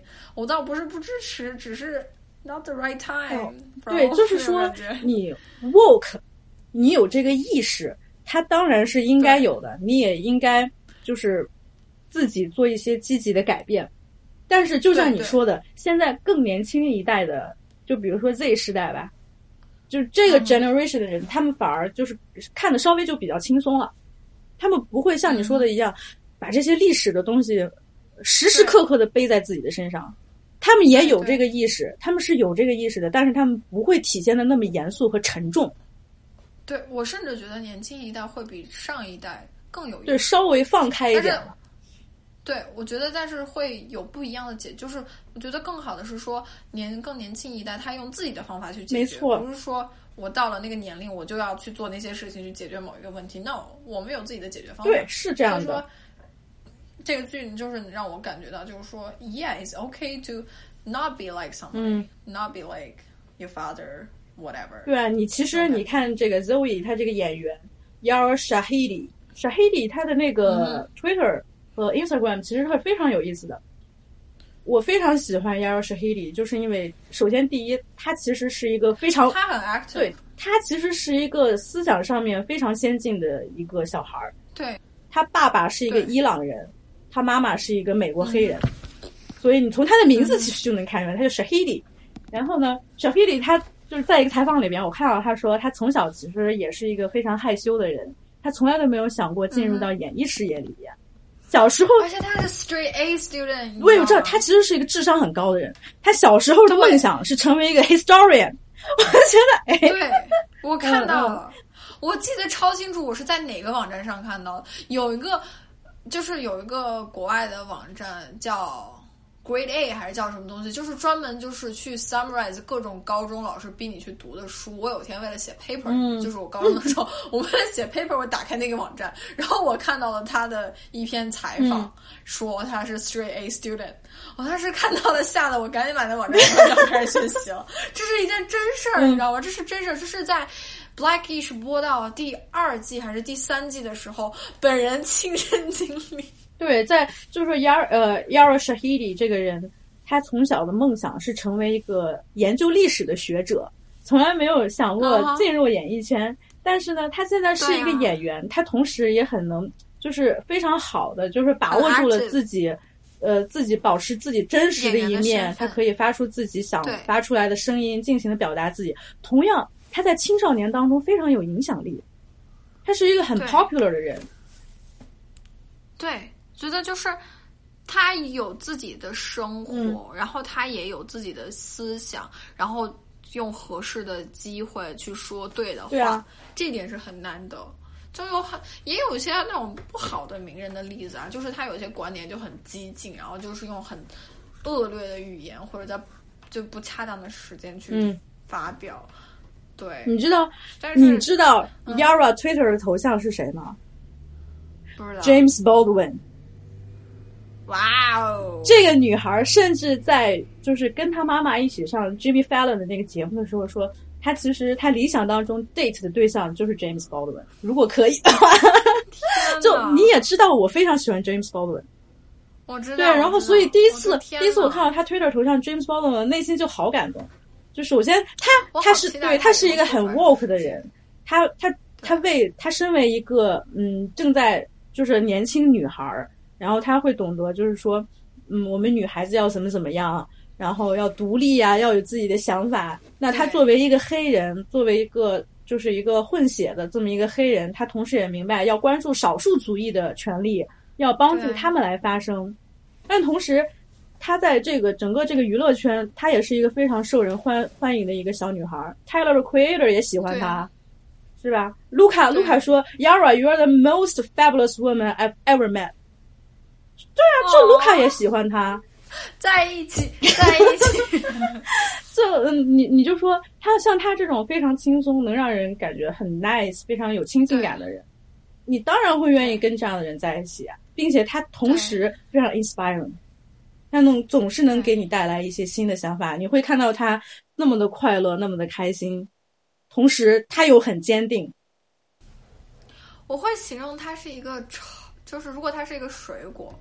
我会形容它是一个橙子，就是很阳光，很 juicy，就是有很有料，juicy，是的，就是我们不要理解成那个 juicy 了，就是它有很有料，然后很阳光，就是橙色，很温暖的那个形象。我也不知道为什么要把人形容成一个水果，但是你我们聊这么多，我脑子里就一直出现橙子，橙子，橙子，橙子，对，对，所以你就从无论这个，我觉得《Grownish》这个剧比较好的一点就是。我感觉主创在写故事的时候，什么，或者是说在编剧，不知道编剧是不是也是 Kenya Barris，我就觉得他肯定也是非常能理解当下这一代年轻人，尤其是美国年轻人的一种思想状态和他们的一些想法。对，而且就有一期我我还蛮感动，看到就是呃是第二季吧，就是他们就是 Zoe 找工作。然后就聊到什么大在图书馆在在书店工作啊，每个人都每个人都有很努力在在在去呃 support 自己，嗯，就是那那期我看到就是还蛮感动的，因为他不光就是这个剧给你营造的不光是说这些年轻人每天都很闲就一起讨论问题，嗯，大家都有在努力的去生活去努力的学习，但是其实。我我觉得留学给我最大的一个改观，就是因为我以前看我的一些表哥表姐读大学，我觉得他们其实蛮轻松的。我姐不要打死我，我回广州还等你请我吃饭呢。但是就是，嗯，我就我觉得他们大学生活真的过得就是非常的轻松，然后就是等到真正工作的时候，才开始进入到一个 adulting 的一个阶段。那我不知道我是不是刻板印象，但是我看到的是这样的。但是在我身边留的很多留学生，或者是说一些本地的学生，就有很就是就是边学习边打工是很正常的一件事情，就大家都很努力的。尤其是那些有我身我身边有很多非常上进的年轻人，比如说我说个名字吧，比如说那个 Purity Party。的王者，我看他他真的很努力，而且比如包括身边有很多那种，比如说长得又很漂亮，一开口是学什么的，是学最苦的建筑，就是那种学最苦的什么 biochemistry，在实验室一待待几十十几个小时的那种，就是这个剧给我的感觉，就跟我身边的人给我的这种感觉，就还真的蛮像，就是特别好，因为它不是像那种其他的，就比如说像什么绯闻女孩那里那个 bubble。你就是啊，多金，然后天天 party 乱打炮那种，大家都很努力，努力之外再去尝试探索人生，这个真的就是一种很完美的状态。虽然说现实生活中很难完全达到，但是就很好。就是你在影视剧能看到一个这么健康的一个作品，是真的很难的。这么健康的一个状态，对，真的，我真的不知道《Gossip Girl》它到底。我我我不敢说，你知道吗？就是因为我真的不喜欢这个剧。我也记得我在上学的时候，这个剧特别火。然后它里面描述的那些有钱家人的那些小孩儿，他们那些八卦什么那些事情，我觉得 I can't relate to that，就是那种感觉，你知道，好像很有意思，好像很有意思。但是它在里面表现出来的就是那种给你塑造的一个浮华的一种生活方式。然后你你看这个剧，其实就是为了意淫，有什么用呢？对。就是我看，我其实像什么《欲望都市》《绯闻女孩》《老友记》这些，我都看很看很多遍，我都挺喜欢的。但是对我来说呢，就是我看《欲望都市》和《绯闻女孩》，我纯粹就是去看一个我我永远不会拥有。那那勾儿，我跟你说，《Sex and the City》远比你想象的要深刻很多，Believe me。对。但是就是可能我我感觉就是还没有。那么能够 relate 到，但是就是看那个剧，就是看剧，就是像看韩剧一样，我就是看剧，你懂吗？但是看就是比如说 Grownish 的话，它是真正的就是让我觉得，包括 Friends，就是让我觉得说，OK，就是我也经历了这些问题，然后就是这是真被影视表达表现出来了，而且我我看着还挺开心的这种感觉，就是我真的可以 relate 这个。那我还有很多剧可以给你推荐，你知道吗？对，因为我觉得《欲望都市》我可能没有那么 relate 到，因为他他聊的跟我的生活稍微有点远，因为就是我还在我还在一个蛮保护的蛮好的一个状态下嘛。对，但也许再过个十年，我们再聊《Sex and City》就挺有的聊了。要么我一开始 我小时候看《Sex and City》，我也觉得很无聊、很肤浅，就是这这些女的每天就聚在一起 gossip，然后 shopping。然后他只是身边有很多来来往往的男人，但是我现在长大了之后，我发现《Second City》里边内容远远深刻的很多，它里边其实非常多的性别问题，性别问题的探讨。哦，对，这个这个是。但是这个剧有一稍微有一点不好，其实它也是受了时代的局限，它对一些少数族裔的讨论，还有一些 LGBTQ 的讨论，它是相对要少一些的。但是现在你看，在 Grownish 越来越新的年轻一代的剧里边，它可以包含很多议题，比如说对性少数、少数族裔，对吧？然后还有一些当时可能一些政治环境的讨论，它其实都包括了。曾经的那些剧，他们当时其实是有时代局限的。对，嗯，你如果喜欢这一类的剧的话，我可以推荐你看 HBO 的 Girls，就叫 Girls，HBO 的。我看过，你看衰姐们，对你肯定也喜欢看吧？我全看，我也全看，我非常喜欢 Girls。我觉得我们可以写一个就是电视剧清单，大家可以看。我发现咱俩看电视剧口味好而且你有没有发现，Girls 它这里面那几个女孩虽然是差不多跟我同龄吧，二十五岁左右的，但是她们面临的问题还是那些问题。他们也还对在，而且就是对他们也还在面临成长当中的一些问题。你觉得二十五岁好像已经是一个 adult，不是这样的，你仍然有很多东西需要去解决，你还需要去成长。对我最近的想法，我最近的感受就是，成一个人的成熟程度跟他的年龄和生活环境和他的成长阶段没有任何关系，嗯。也不一定是说没有任何关系，就是其实并这他的这些外在因素不是最重要的，就是一个人的成熟程度，就是他想明白一些问题的这个程度，真的是往内走的，就是嗯像卢卡这种。你不能说卢卡不成熟，卢卡很成熟，但是他很年轻。对。然后你像比如说《衰姐们》里面聊的很多事情，可能对于卢卡来说，我就觉得，那 那种，对，我觉得我当时看 Girls 其实是在一个特定的环境当中，那个时候看 Girls 的时候，我马上就要离开大学了，可能就是上学的最后几年。哦我发现，在 Girls 里边，他们讲的也是刚从学校里边出来，没有工作经验，突然之间也从在其实，在学校里边，你还是有一部分是被保护的嘛。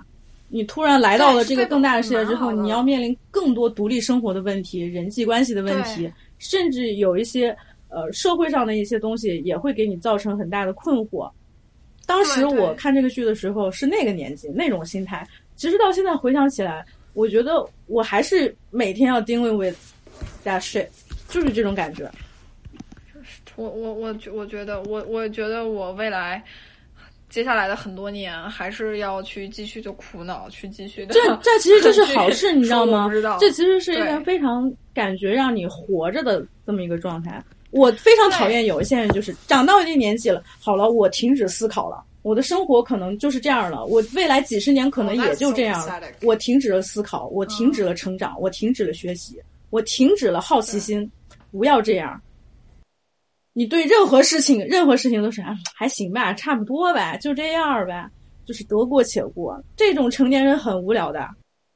而我，我跟你说，我现在在国内，我周围接触到的很多成年人，其实也真的都这样，就这样呗。我觉得，我觉得就是你越长大，你越难去保持一个新鲜的生命力，就是去 be creative，to be 啊、呃，怎么样啊？怎么说呢？就是好奇吧，对这个世界，嗯、包括对问题，就是说说最简单，就是你却很难去继续做自己。嗯因为你的束缚、你的枷锁、你的限制越来越多，嗯，我我我我能够理解那些，就是后来变得可能是 quote unquote 中庸平庸的人，嗯、但是我会更希望看到，或者说我会希望二十年后的我还是一个充满活力、充满好奇心的一个一个女的。你犹豫了一下说，想说女孩是哎，好像不对啊。对，你可以永远都是一个 girl 呀。你当然可以永远都是一个 girl。你我跟你说，再再多说一点啊，就是 Girls 的那个主创、嗯、Lena Dunham，你肯定也有印象啊、oh,，I know, I like her。yeah, 她其实也是一个非常激进的这么一个女性吧。Lena Lena 在拍 Girls 之前，她有一部自导自演的小片子，叫 Tiny Furniture。哦，我也看过那个 Tiny Furniture，它是相当于在我看来，相当于是 Girls 的一个前传。嗯，它其实是有很有自。自传性质的这么一部作品，就非常自我、很 personal 的一部作品。而且、嗯、而且，Lina 的那个男朋友，就是剧里的男朋友，现实生活中也是非常有意思的。嗯，就就是也是蛮 active，就是蛮 artistic 的一个人。你说是 Adam Driver 吗？对对对对对对。当然了，Adam Driver 今今年最火那部电影《婚姻故事》。他那个跟那个 Scarlett Johansson 哦哦，就是你你那天跟我说的那个婚姻故事，对对对。啊，对，就是 Scarlett Johansson 和 Adam Driver，嗯，他们两个人离婚的事情。OK，又绕远，我再拉回来说，Lina 之前那部 Tiny Furniture，、嗯、我自己当时看完之后，我也写了一个短评，就是我觉得这部电影，第一，它可以算是 Girls 的一个前传，因为它有很多演员都是一样的，比如说那个 Jemima。嗯啊，还有那个、嗯、忘记是谁了，在 Tiny Furniture 里边，Lina 这个主人公，她其实也是刚大学毕业，嗯、然后呢，她又经历了一段面对整个世界和成人复杂社会的这么一个非常矛盾的冲突，这么一个展现。我当时就觉得这部剧是属于一个小孩儿向成年人过渡的一个成年预备期。嗯我当时就是我写的那个评论，其实就是一个非常尴尬的成人预备期，跟那个 grown age 那种性质就差不多，就是说你这个年纪已经该到了你承担责任、独自生活、面对这个世界的这么一个阶段了。嗯但同时，你内心还是有很多小小孩儿的那些部分。对。然后你自己算不上一个成年人，你知道吗？就就像是你在为你自己嗯。成为一个成人做准备，这是一个预备期。I know，，pre adult 没错。Pre adulthood 就是这种感觉。对，然后你知道吗？成年人就是在这个阶段的一些小孩儿吧，嗯。就是年轻年轻人，你在面对嗯。跟你比你年纪大的一些成年人，你看到他们的一些行事的规则，或者他们对他们的世界观、他们的价值观，你让你觉得你完全不能接受，但是你总会有一种感觉说，是不是我之后也要成为这样？然后你的内心就非常矛盾，非常挣扎。然后呢，你如何处理？就有一些，嗯、非常激进的人，他可能会用一种更加破坏性的手段，来去面对这个冲突，然后就会干很多蠢事。每一个人在年轻的时候都会干很多蠢事，对吧？然这个我后这对这些事情，它同样是你宝贵的经历的一部分。你在体验了之后，我你更应该清楚的知道你应该做什么。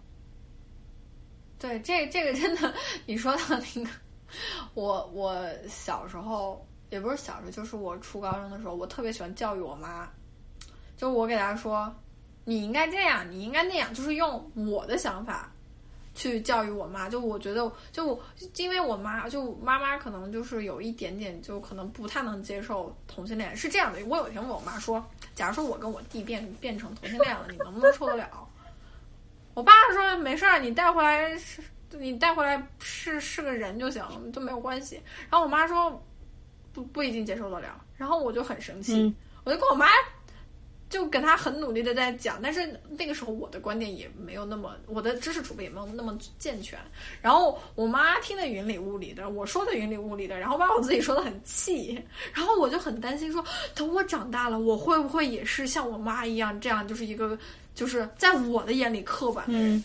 就是这个，当时我，然后我记得我当时是看是看衰姐们儿还是看那个看 Blackish 的时候，就看那个 Zoe 跟尝试给 Andre 解释一些道理，然后看了他一脸雾水还很懵逼的那个心情，哇，真的就是你刚才说的时候，我就我脑子里就是想起来我那次跟我妈就是尝试去跟她讲，就是同性恋没有任何问题。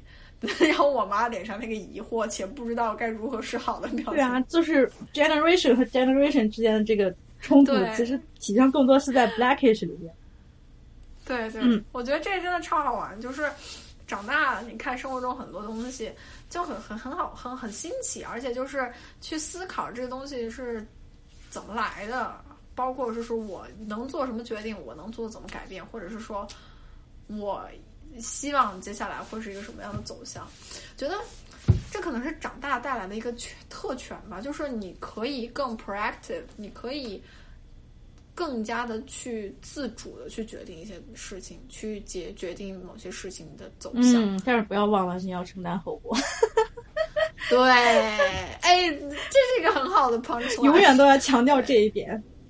对，这这真的很好。可能很多人听到我们电台，觉得我们一直在就是在评价，在怎样，但是今天就是想跟你聊聊这些嗯成长的小故事和新想法吧。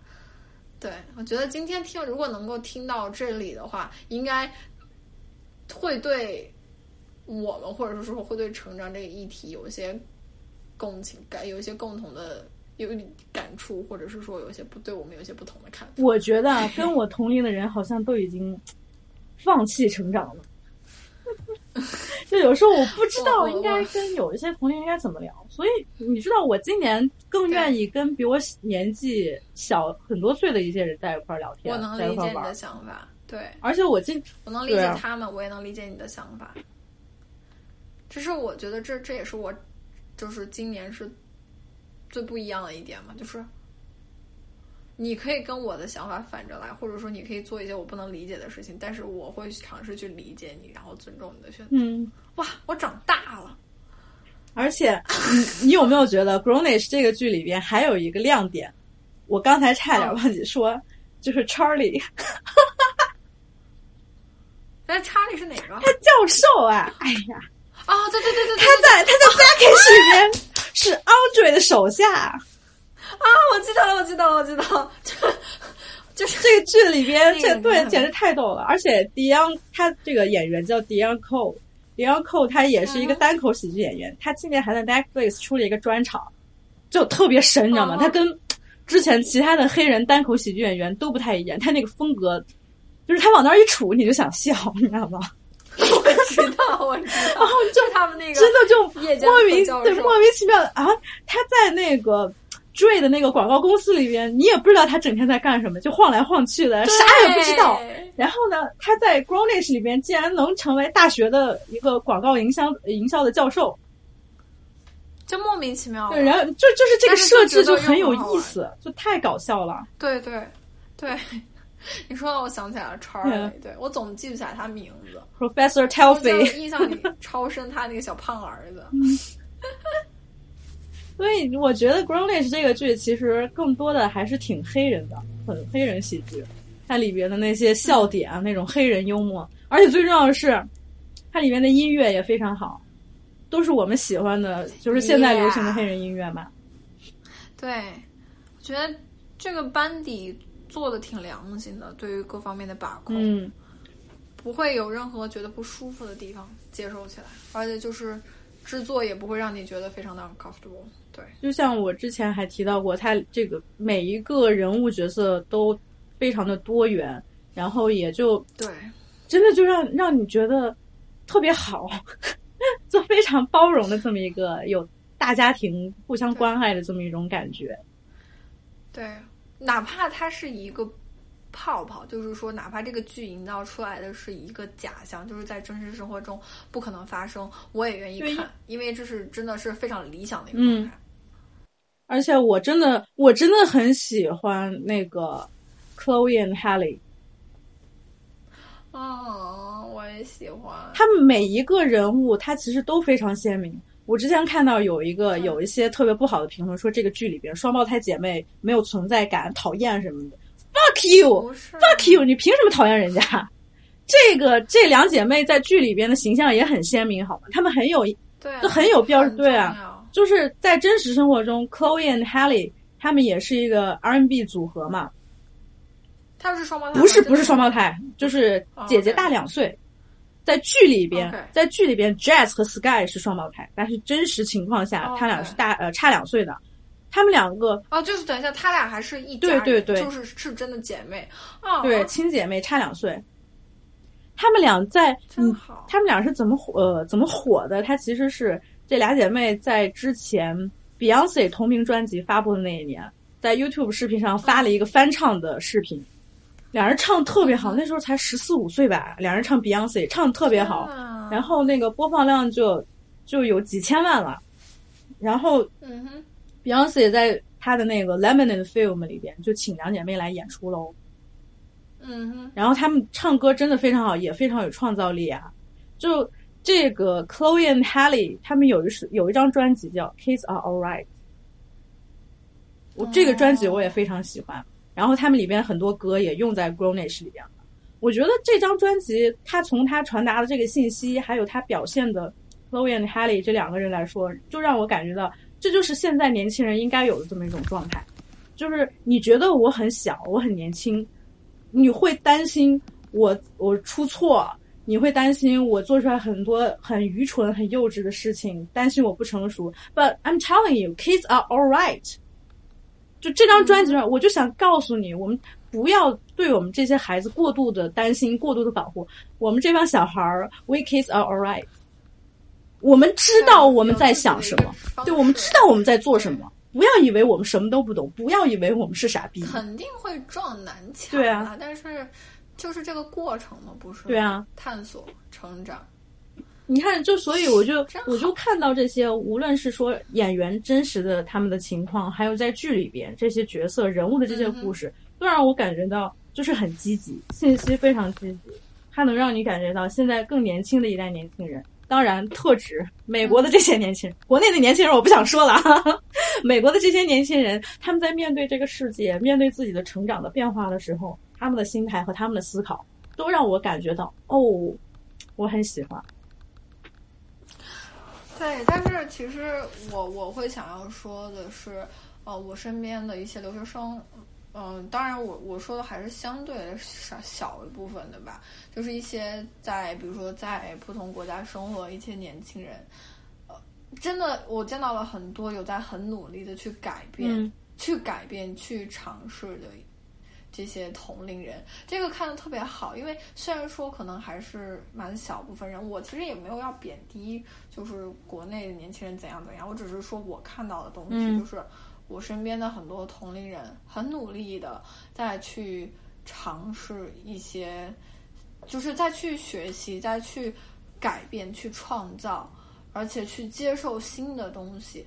我们去去向一个更好的自己，去成为更好的自己吧。这么说很俗，但是你的确会看到这个情况，而且真的觉得特别好，就是有一种那种并肩作战的战友的感觉。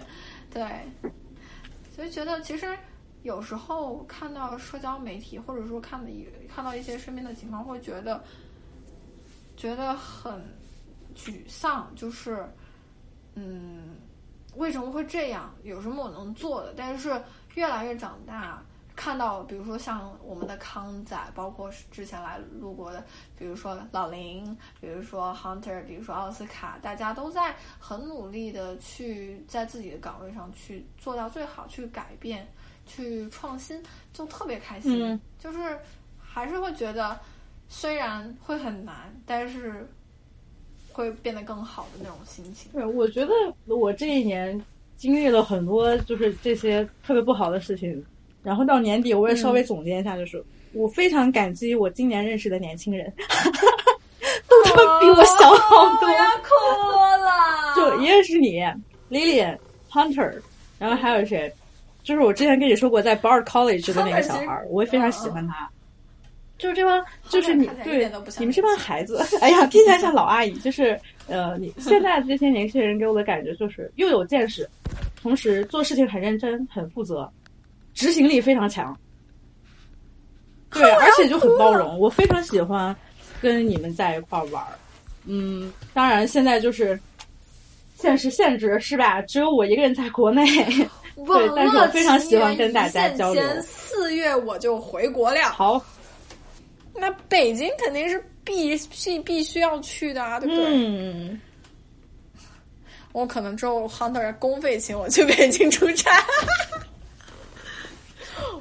对对，然后我就会觉得，我自己还是一个跟你们在一起的时候，我觉得我跟你们是同龄人，我也觉得我很，我很愿意一直保持这样的状态，我非常想一直保持这样的状态。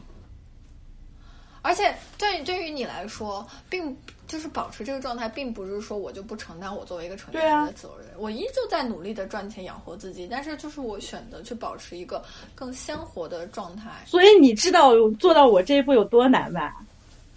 我知道，我我以前会觉会稍微不太能理解，我以前可能会想更多是，就不是说你就是你身边有些爸妈的朋友，就是那种看起来像长不大的小孩儿一样，然后说一些。很非常不主流的一些观点，我以前会觉得他们怎么这么不成熟，但是我现在觉得他能做到那这一步很不容易，就是一个保持一个鲜活的状态，就是不要让自己不开心的过，但是这就是在承担了所有的责任和你的一些，就是你的就是基本道德观没有去走歪路的情况下。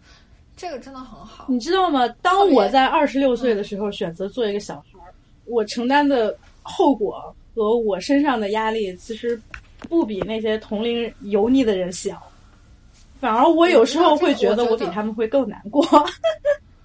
我我觉得，因为会理解你的人会更少，这个是肯定的。能够真正去理解你的想法，并且去支持你的想法的人，你只会越来越少，因为毕竟。因为你选择了一个非常难走的，就就是在一个大的社会价值观下非常难走的一条路。但是 You know what? 嗯 We got you back. Yeah, you're my home girl. 对，所以说真好啊，就是我觉得很很少能有，就是就有一个这种敞开聊天的一个地方，这个切切不切进去的无所谓啊，反正就是年终嘛，刚好咱们做总结嘛，就是今年一年，能最最大的收获就是真的去抛开，尽可能的一点一点去抛开一些那种。大随大流的想法，真正去做一些自己想做的事情，去去选择自己想成为的人。嗯，然而你还在迷茫。那我觉得迷茫是永远都会迷茫，没错啊 会越我越来越来越清楚我想成为什么样的人。嗯，对，而且在这个迷茫迷茫选择每一个分岔路口，不断不断的去走，去选择。所以你的 New Year's Resolution 到底是什么？我的新年计划，我往年都会有很多新年计划，就是会写的很清楚。比如说，我要读一百本书，我要拍五十套作品，我要办一个小的什么胶卷展什么的，这些反正最后都没有实现。但是我今，我已经好久没有拍过照了，就是用真正就拿起相机拍。但是我今年啊，今年的 New Year Resolution 就是。对自己负责，照顾好自己的身体、学业、工作，不要拖他，就是踏踏实实的做好，然后照顾好我爱的人，嗯，就好了。好，就是平安喜乐的去过，去慢慢的长大，不着急，就是慢慢来。好，那我的 New Year's Resolution 就是继续当一个小孩呗。对啊，就是继续继续做做活自己，继续做一个鲜活的生命。哎呀，这好鸡汤啊！我们这节目是干嘛？我们这节目很酷的好吗？那个老跟我扯这些鸡汤，嗯、我今年实在是太苦了，我觉得。我知道，我觉得怎么说呢？嗯，但是以后就但是你你你你还是你还是得继继续活着呀，继续往前走。妈对的，，就是以以以后可能还会遇到更难的事情，like to be honest，、嗯但是就是我们都知道，我们也都相信，嗯，不会有对于康仔来说没有过不去的坎儿，嗯。因为你有卢卡和 Lose 这样，嗯，天呐，啊，这个太太远了，够不着都是。嗯你对于 Grownish 还有什么想说的吗？嗯，我觉得他第三季赶紧播吧，嗯，对，一月份就播了，不着急。太我其实我其实第二季还没看嗯。完，因为同时看的剧实在太多了，而且又要工作什么的，你根本就没办法完完整整的看完。对，而且嗯。我觉得这部剧对于我来说，可能会是我再过几年还会想要翻出来偶尔看。我也。是，就像你知道我，我前段时间我还很想看 Girls 呢，我又看了一下 Girls。哦，真的吗？嗯，这 Girls Girls 是，我觉得他那中文标题起的特别飒，衰姐们儿。我还是愿意把它叫 Girls。你知道 Girls 最后的结尾，我一直都印象深刻，就是 Hannah 不是生了一个孩子嘛，她决定自己抚养这个小孩儿，然后嗯最后最后，她就是一个人终于明白了，她自己要真正的成为一个妈妈了。她终于意识到这个问题，然后她一个人在给这个孩子喂奶。当时我有一个朋友看完这个剧，我们俩都喜欢看这个剧。我有一个朋友就跟我说，最后的这个结局就是感觉是，嗯，我现在已经演完了，你们的生活请继续吧，就这种感觉，Oh my god！对吧？你记不记得那个最后的那一幕？啊啊！我我记得很清楚，那好像是我如果没有记错，是个春天还是冬天的一个场景，反正嗯对就是我那个朋友跟我说完那句话之后，我也觉得就是突然特别感动，就有那种茅塞顿开。也不是茅塞顿开啊，就是觉得我从上大学的时候一直看着这部剧，然后它的每一季新出来我都会看，一直看到我也工作了。虽然我没有像 Hannah 一样，嗯我有了自己的小孩儿，然后我成为了一个 single mother，我要承担起抚养另外一个生命的责任，但是我也有一种，我接下来会有更多的挑战，我要继续我的生活。然后 Hannah 怎么做，他已经告诉你了，他已经表演完了，他给你看到他是怎么选择的。接下来的路要靠你自己走。然后他最后一个镜头就真的就是感觉我那个朋友说，我已经演完了，你们继续你们的生活吧。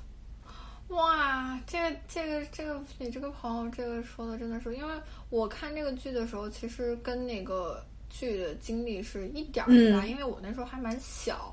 但我现在在回想剧情，在回想你朋友说的这句话，还真的是这样。哇哦！所以我不知道《Grownish》它会更新到几季，可能我们一直会跟着 Zoe 大学毕业嘛。我非常期待那一天。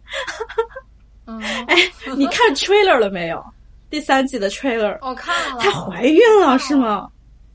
啊，别吧！不是你，他你看了 trailer，难道你没有？他那个 Grownish 那个官方 Instagram 天天发他们那个广告牌，还还有那个嗯那个 pregnancy test，那么明显，然后就说啊，啊，我见那个 pregnancy test，但我没，我竟然看到那个 pregnancy test，我没有多想，对不起，这就是可能期间考傻，对，就就可能第三季的时候，周也会面临他一个非常重要的。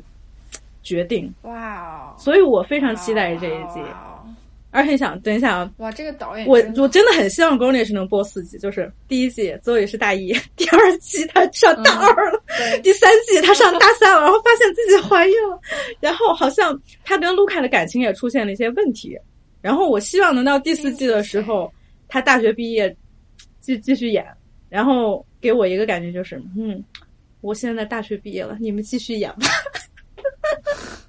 哇，这个这个，就是真的，现在是那种又好奇，然后又有老母亲心情。哎，你说到这个，你看过那个《Sex and the City》的前传吗？前传是什么呀？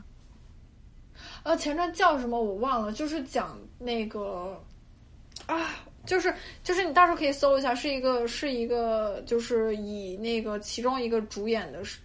身份是吧？那个前传蛮蛮白的，但是也是有点就是刚从社会到，就不是从学校到社会那种，挺有意思。但是是蛮 typical 的那种 white girl story。对，就 typical white girl story 已经让我看腻了。我现在很喜欢看，就是更像 blackish 或 grownish 这种东西。嗯哼，因为他们，你你有没有发现，只有这种黑人主演、黑人主创的剧，他们的音乐才会那么好听。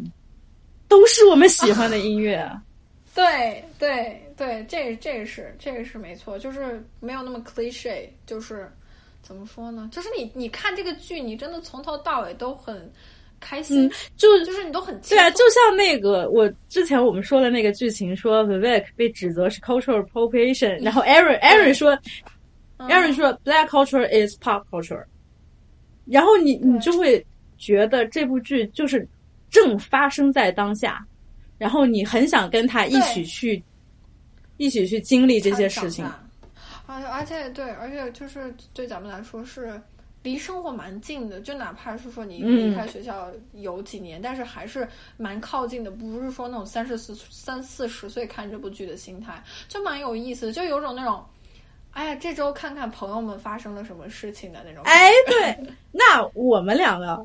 一定先约定一下，等到三十岁的时候再看一下这部剧，没有问题，完全。我非常想，其实我过完年差不多也快三十，也不能这么说，我我我不想这么说，把我自己说年纪那么大，就是可能再过几年我就真的到三十这个坎儿了。然后我非常期待，想知道我自己那个时候是什么样，而且我尽量还会保持像一个小孩儿一样。我非常希望我还是一个三十岁的小孩。你你三十岁生日那天，咱们再来录一期聊一聊你的观点，就这么。我的天，那 等到那个时候，这节目还在吗？没有关系呀，I don't care，这个 belong to us，只要咱俩在这个节目就是在。就是聊了聊了，今天聊了这么多关于成长的话题。嗯，我就总结一下，听众们没有想到吧？我们这次竟然闲聊了一期，就是。对，之前 Hammer Time 不是出了两期 Kanye West 的那个 Fantasy 那个专辑嘛？然后很多人就可能以为我们是聊音乐的音乐播客，但其实不是。我们这个播客就是聊天的地儿。这个播客从一开始的这个，我们给它的定义其实就是我和 Lisa 两个人想表达的这么一个平台。然后我们可以聊我们任何感兴趣的话题。那我和 Lisa 感兴趣的话题就是 Hip Hop，然后。黑人文化电视剧，对电视剧有很多 girlish 的东西，你也会觉得可能就太女了女气了。But we don't care，就我们想聊这些。我就是个女的，你能把我怎样？然后前几天前几期节目聊的信息量比较大，也聊的比较多。呃，是因为本身康业的这张专辑我很早就想聊了，刚好嘉宾大金林老师又是一个非常了解黑人音乐的朋友。嗯，但是 Hammer Time 真的不是聊音乐的博客，其实它就是一个算是一个个人日志的记录吧。这一期节目呢，我们说其实主题是聊电视剧，聊 Grownish，但是更多的其实是我和 Lisa 之间互相聊天 catch up 这么一这么一期闲聊节目。对，Girl Talk Show。嘿嘿。然后，呃，我不希望大家就是对我们有什么特别高的期待，觉得 一定要这个节目要出产高质量的音乐讨论的内容。我们不希望有这样的压力啊，就希望能让这个节目做的轻松一些。嗯。就没想到吧？我和 Lisa 两个女的聊了这么多，你肯就 对这个这个以后我们还会有其他的嘉宾来，嗯，就可能就是不一定限于 Girl Talk。对，就是怎么说呢？就是如果你关注我们是因为某一期音乐节目啊，很很感谢，但是你这可能不是你之后每期都会听到的内容。但是假如说如果你关注的是因为我和康康，那完全没有问题，因为我们会一直保持两个鲜活的这个胡说八道，呃，不是胡说八道，就是我们会一直做我们自己在做的事情，嗯，去聊我们自己想聊的话题。我相信，如果是你是因为我们两个人的 personality，或者比如说是大金玲老师 personality 来陷入我们的个电台，那很期待跟你一起成长。嗯，好鸡汤，但是就是这个意思啦。嗯，对。没想到吧，竟然聊了一些鸡汤话题。听一个二十多岁女的叨逼叨，听一个二十多岁女的叨逼叨青少年成长故事。It's okay，我心里永远都是十八岁。嗯，我也希望。但是我觉得我自己的状态最好的可能也就是二十一二岁的时候，我觉得那个时候是我最好的状态。我现在好像也没怎么变。我觉得你，我觉得你好像一直都是这个样子，就是可能是说想法更成熟，更知道自己要做什么。嗯，就还就是我之前说的，我觉得长大是你懂得承担责任，然后你的视野更加开阔，然后你的对，你知识量更加多，你了解的东西更多，经历的东西更多。但是呢，我就是这么一个永远少年心气的人。我为你感到骄傲，康仔。好，我也为我自己感到骄傲。Watch out, world, I'm growing.